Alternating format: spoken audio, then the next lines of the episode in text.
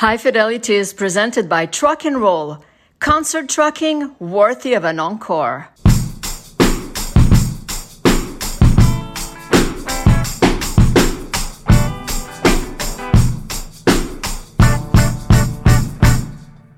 Hey, so welcome to High Fidelity. We have the pleasure today to meet with Mike Clay of Clay and Friends. Hello, Brandon. Hey, Jean-Pierre, how you doing? I'm fine.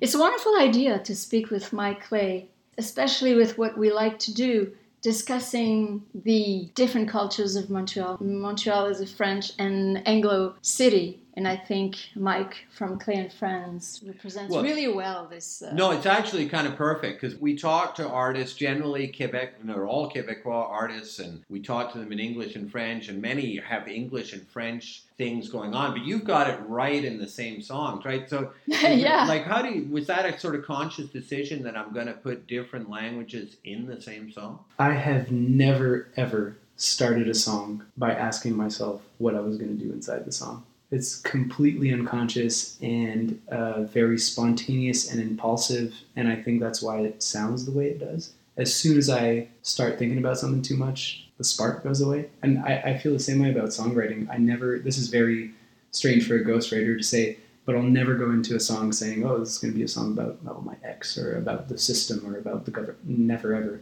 Whatever comes out spontaneously when I'm singing is generally what the song is going to end up.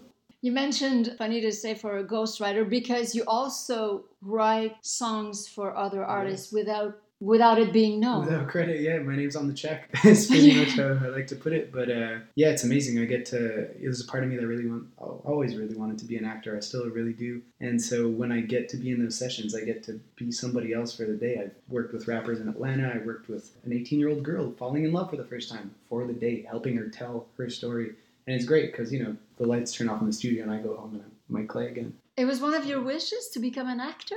I mean, it still is. I'd love, love to act. Uh, I do very much feel like I'm a bit of a character when I'm on stage. Very extroverted, jumping around, crowd surfing, emptying my bottle. But that is a very small facet of who I am that becomes, you know, uh, Yeah. magnified when I'm on stage. So I think if the depth goes that way, it'll definitely go another way if I can, you know, interpret and be a be a character. For for sure. camera, yeah. But so you're, I mean, how would you describe what it is you do? I mean, because you're you're an artist, but you're also a producer. You're also, like you say, you're a ghostwriter, and you collaborate a lot. I'd say, uh, you know, typically when people ask me what I do that I've never met before, I say I work in the music industry. And the music industry is so broad and large. And in 2022, everything is so intermingled together in, in the way that I make music. You know, uh, we've been signed to a label before, but we haven't for five, six, seven years now. So every step of the way, uh, nothing was very much handed to us. And it was, I'm happy now that I've gone through those steps of, you know, first bad publishing deal and uh,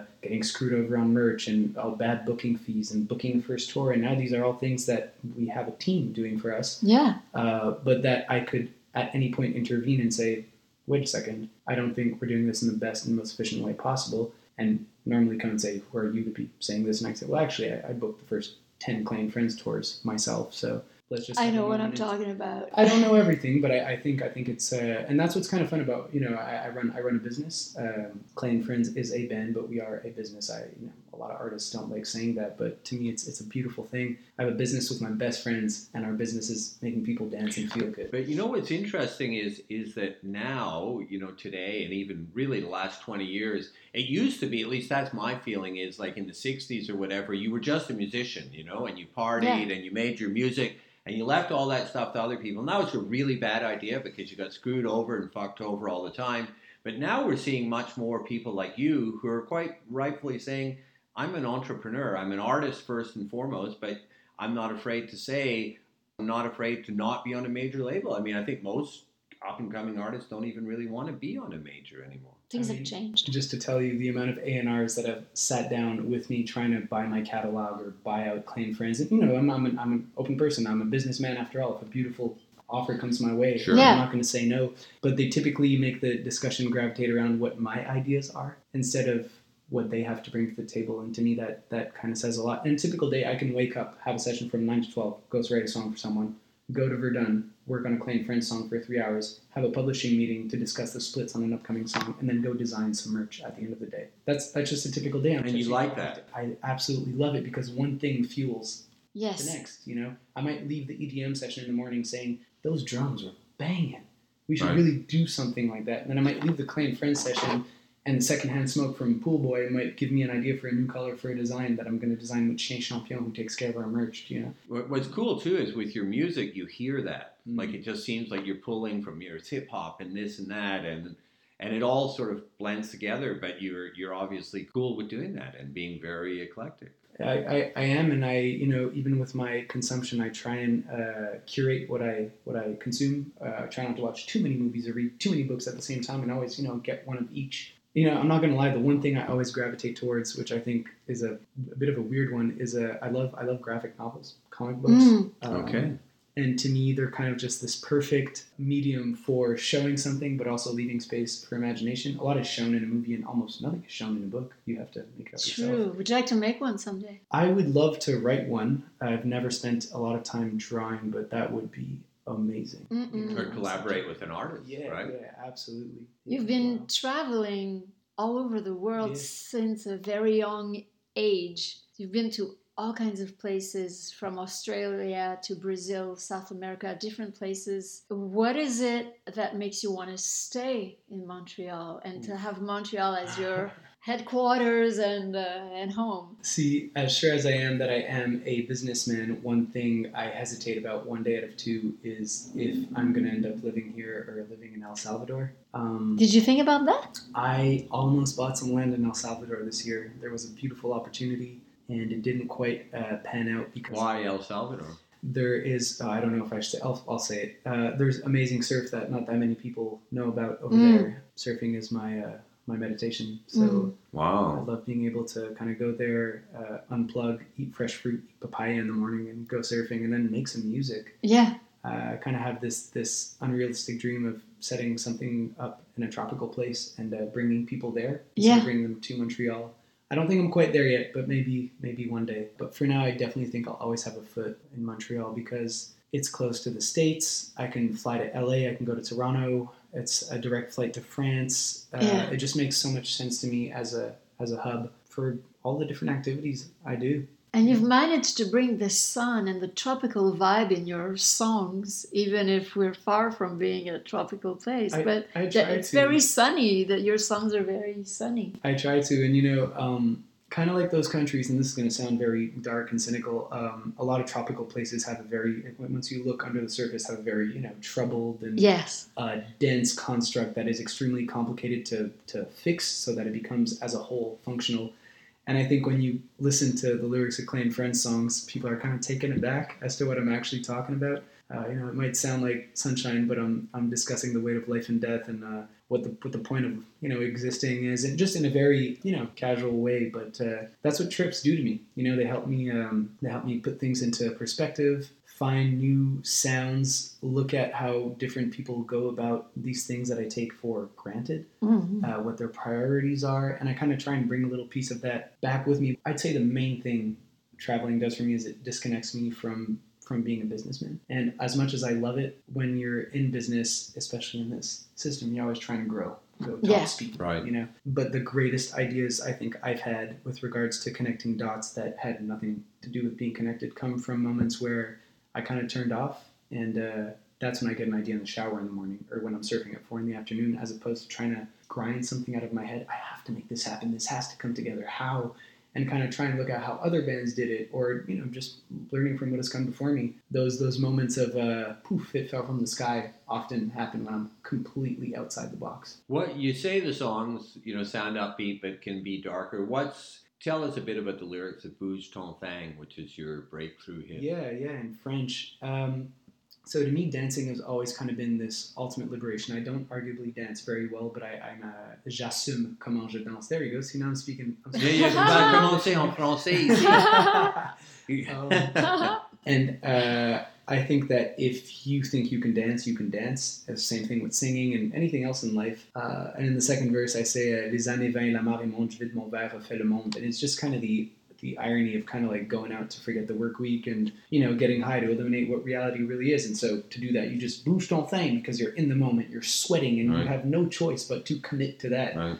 It's it's a rare state of mind. Mm. I, I that's why I surf. So uh, this song on the surface is about you know liberation, boosting your thing, but actually it's a quite cynical view on how that's just a small excuse and it will not fix anything in the world other than yourself. You know. Do you surf in Montreal? I do. Yeah. Do you go down by Habitat I there? do. Yeah, you can find me there. Typically, I'll go uh, after my morning session. So I'll, I'll be making some music, and uh, my surfboard fits in my car, my wetsuit, my booties.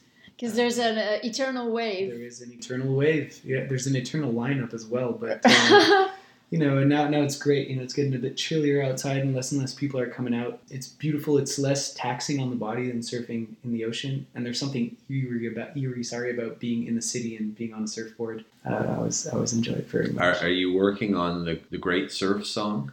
The great surf song. I don't know. I feel like too many people are Surf's surfing Up. Surf's Up has been done. Exactly, but I've always find it very interesting, uh, no matter where I go in the world, how music is connected to surfing and how the mind state of people that surf a lot has this same kind of, uh, I don't know, idealistic commitment, this quest. I'll, I'll never stop making music, uh, and I'll never stop surfing. So there's a lot of parallels to make between the two. What did you listen to growing up? What have been the most important bands or artists that you've been listening to? Wow. That's I have rarely asked myself that question. I can tell you what I didn't listen to was a lot of music in French. And I was a very late bloomer to what all my colleagues in my band would consider classics. I Yeah. found out about Les Colocs when I was 25. Jean Oh, wow. Leloup two, three years ago, and I was mind blown. Serge Gainsbourg, Robert, uh, Charlebois. Charles Lebois, uh, Daniel Bélanger, uh, that I now you know uh, consume regularly. You know, Mhm. so I go I go listen to it for inspiration. So that Uh, was inexistent uh, in my household. My dad listened to a lot of. Uh, my dad actually made mixtapes, which is one thing I think you know planted a planted a seed. What kind of uh, stuff? He, you know, that's I'm thinking about it now as I'm saying it. He would jump from new wave to free jazz to old rock and roll to doo wop, uh, kind of all over the place. Sounds like the apple doesn't fall far from the tree. yeah, very eclectic. I hope I'm a bit less hard headed than than he is. Yeah, no, I guess I guess it definitely had an had an impact on me. But it's uh, interesting that you were saying you weren't listening to that much French, and you sing in French. I mean, you sing in English and in Spanish, and there's some Portuguese, but I mean, Yeah. there's more French than anything There on your there is. records, and yet you didn't grow up with that. How did you you gravitate towards that? I'm going to say something dark again. I think it comes out of out of spite. I've always felt I've, I, I did most of my education in French, and I always felt that I didn't have the same cultural references. Like, Mm. people make jokes and they just go over my head because I didn't watch this or that TV Right. show or this movie or hear this song. And so when it came time to make music, I thought I associated music to you know good times, pleasure, making memories. And so if I can make a soundtrack to those moments, then maybe I could I could belong. You know, I could be I could be a part of this thing that not just being a Montrealer, but being being Quebecois is. You mm. know, that's that's the beauty of it to me. There's no place like this in the world. You know. yeah. But it is so interesting, you know. You say that you know you they make jokes at French school and they go over your head because we still live in a world. Let's admit it, where you know there's a lot of English people that if you said to them, you know, you you listed off, well, they'd have heard of Charlebois, but they mm-hmm. might not know Daniel Bélanger. They'd know Leloup, say, but they wouldn't know Comment de Boer for Yeah. sure. Yeah. And there's still this thing where.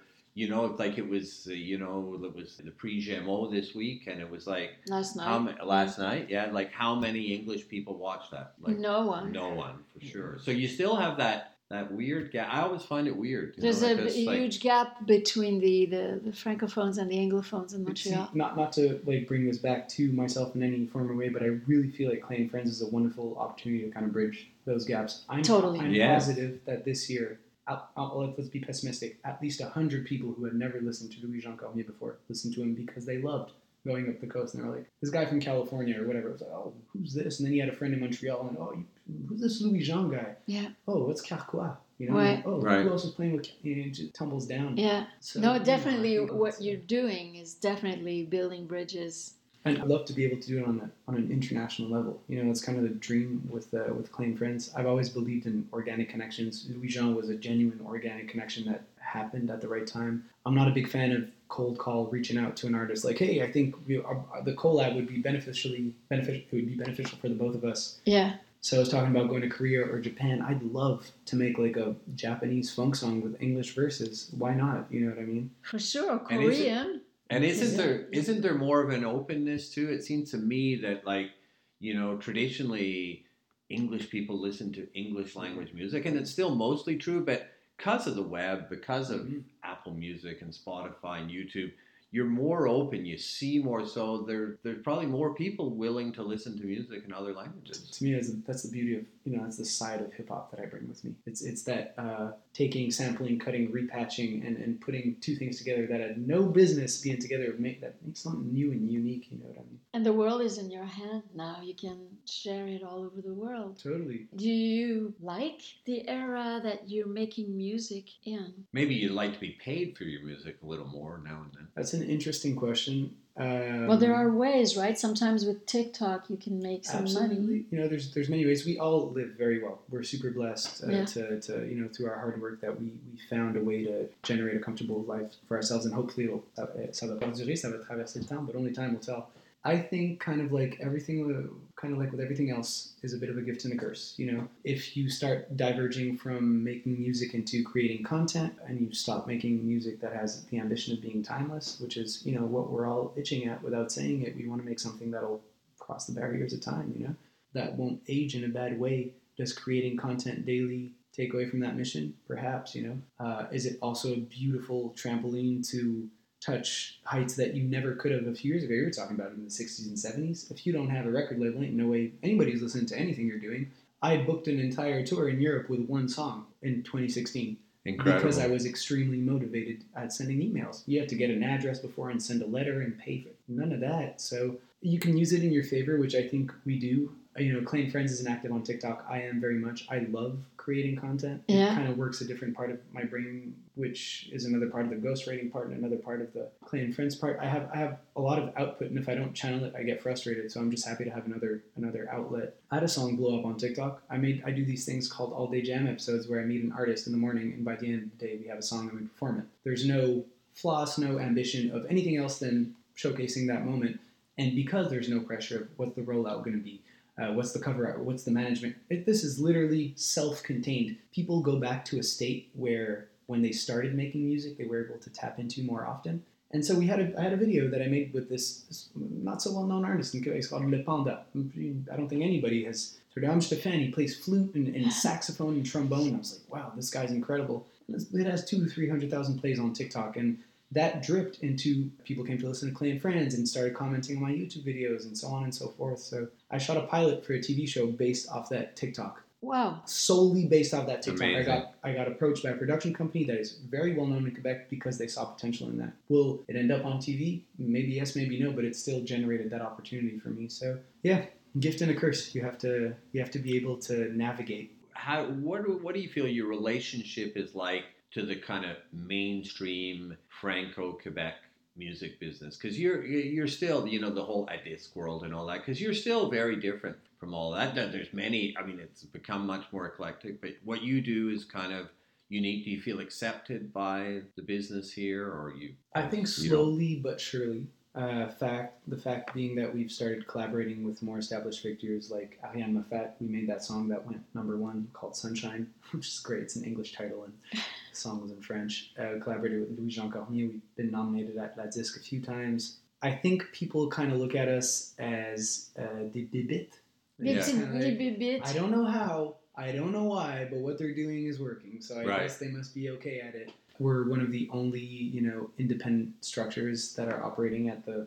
I'm saying this very humbly. You know, the ceiling is low in Quebec, and I'm very aware of that. Uh, but operating at the level where we can all make a good living out of it ourselves. You know, we don't Yeah. we don't answer to anybody. You know, at the end of the day, it's me, Pops, and Pool Boy, and Sam, and, and you know Shane Champion, and Killaby, and Imid, and we sit down and make decisions and live with the consequences. You know, if we go out on a limb and decide to shoot a video for way too much money and nothing happens from that song, we get no syncs or no big book. That's on us. You know what I mean? Yeah.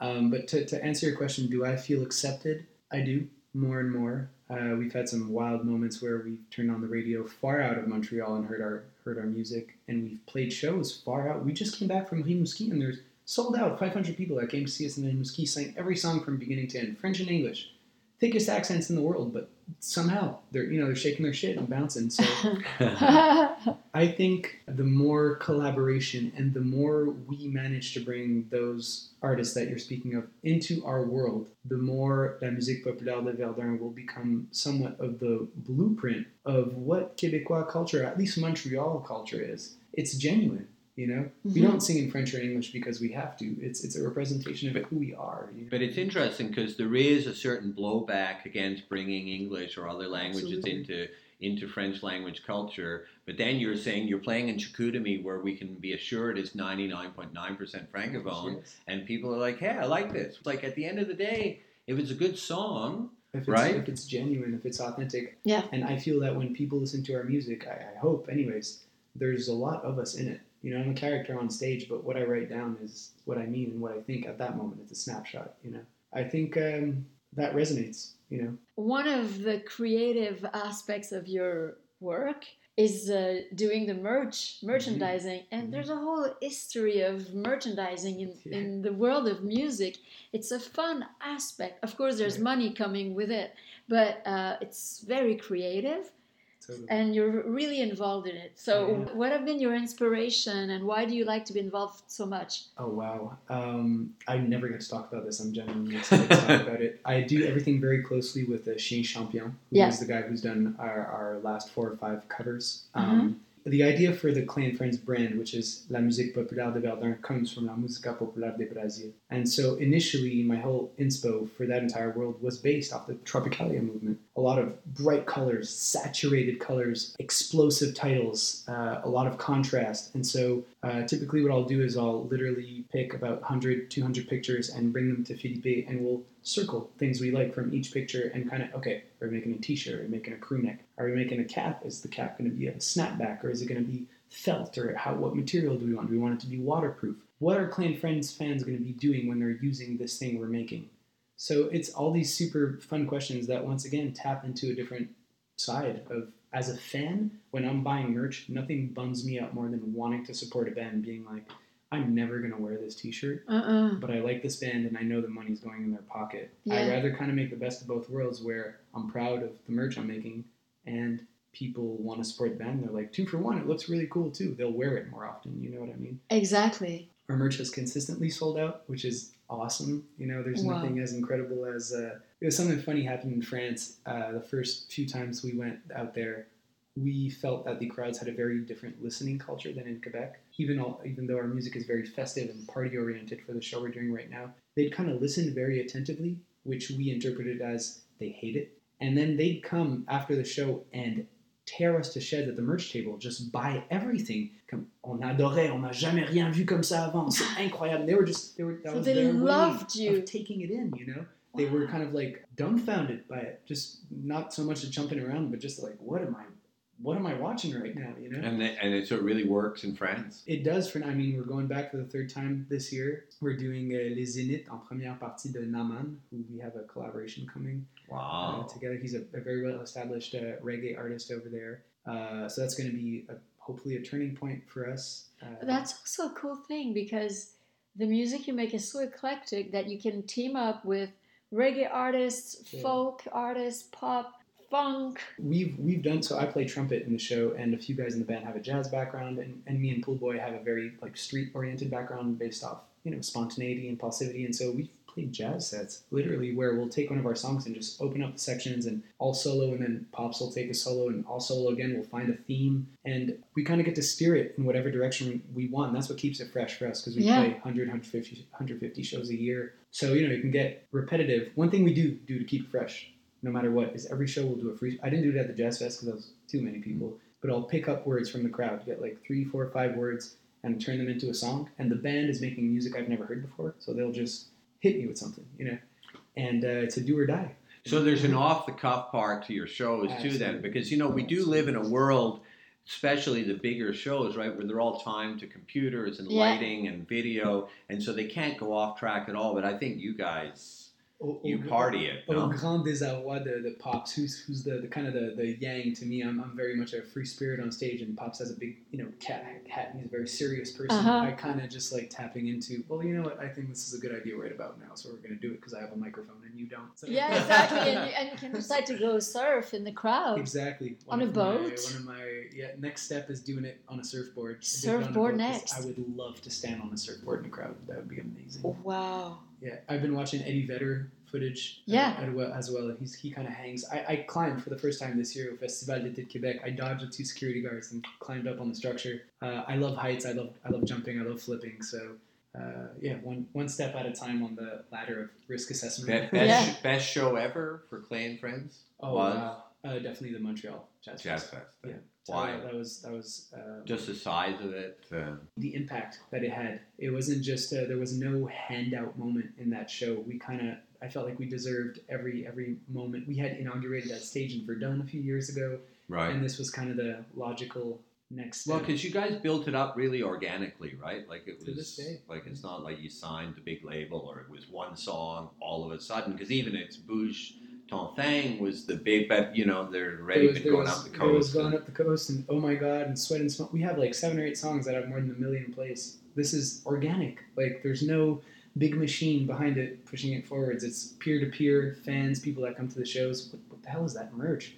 And you have great ambitions for this band. You dream big. Yeah, world conquest. Yeah. Yeah. I really think, uh, you know, we were talking about uh, Bran Van before and how they managed to cross all frontiers with that Yes. project they made, and uh, they're definitely one of my big, big inspirations. I really think we have a beautiful template to be able to go around the globe, and I hope so. I love going to Rimouski and Trois-Rivières and Quebec City, but I would love to go to Seoul and uh, Osaka and all these all these beautiful places that I've heard so much about. So and discover the culture there and bring some of it back here because that's you know And go back to countries that you visited as a younger man. I do have a secret. I would very much. Lo- I've been to El Salvador uh, twice now, and I would love to organize a festival called uh, like the Quebec Open in Salvador. Wow. What a great idea! I would go to that. Right? Sure. Bring bring in brochette of like the finest Quebec has to offer, and get a bunch of Quebecois people to come there and have them mingle with the locals, and have some local acts come on and play. And you know, Salvador is close to Costa Rica, Nicaragua, et cetera, et cetera.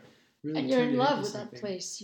I am. The waves are so good, and there's so little people, and the papaya is amazing. Yeah, you know, it's just a it's a tiny country. It's a country that people overlook. I think the slogan for Salvador is "Don't skip El Salvador." Yeah. I literally think that's what it is. Yeah, I feel like a lot of the most beautiful and meaningful things I found in my life have been things that most people kind of skip over because it's not known or apparent, and I have such I get an amazing high from from finding it. You know what I mean? So Yeah. that's how I feel about El Salvador. So, Mike, keep on surfing. Yeah. Keep on jamming. keep on good. smiling. Thanks a lot, Mike. That was Yeah, super cool. Thank you. Thank you guys for having me. I really appreciate it.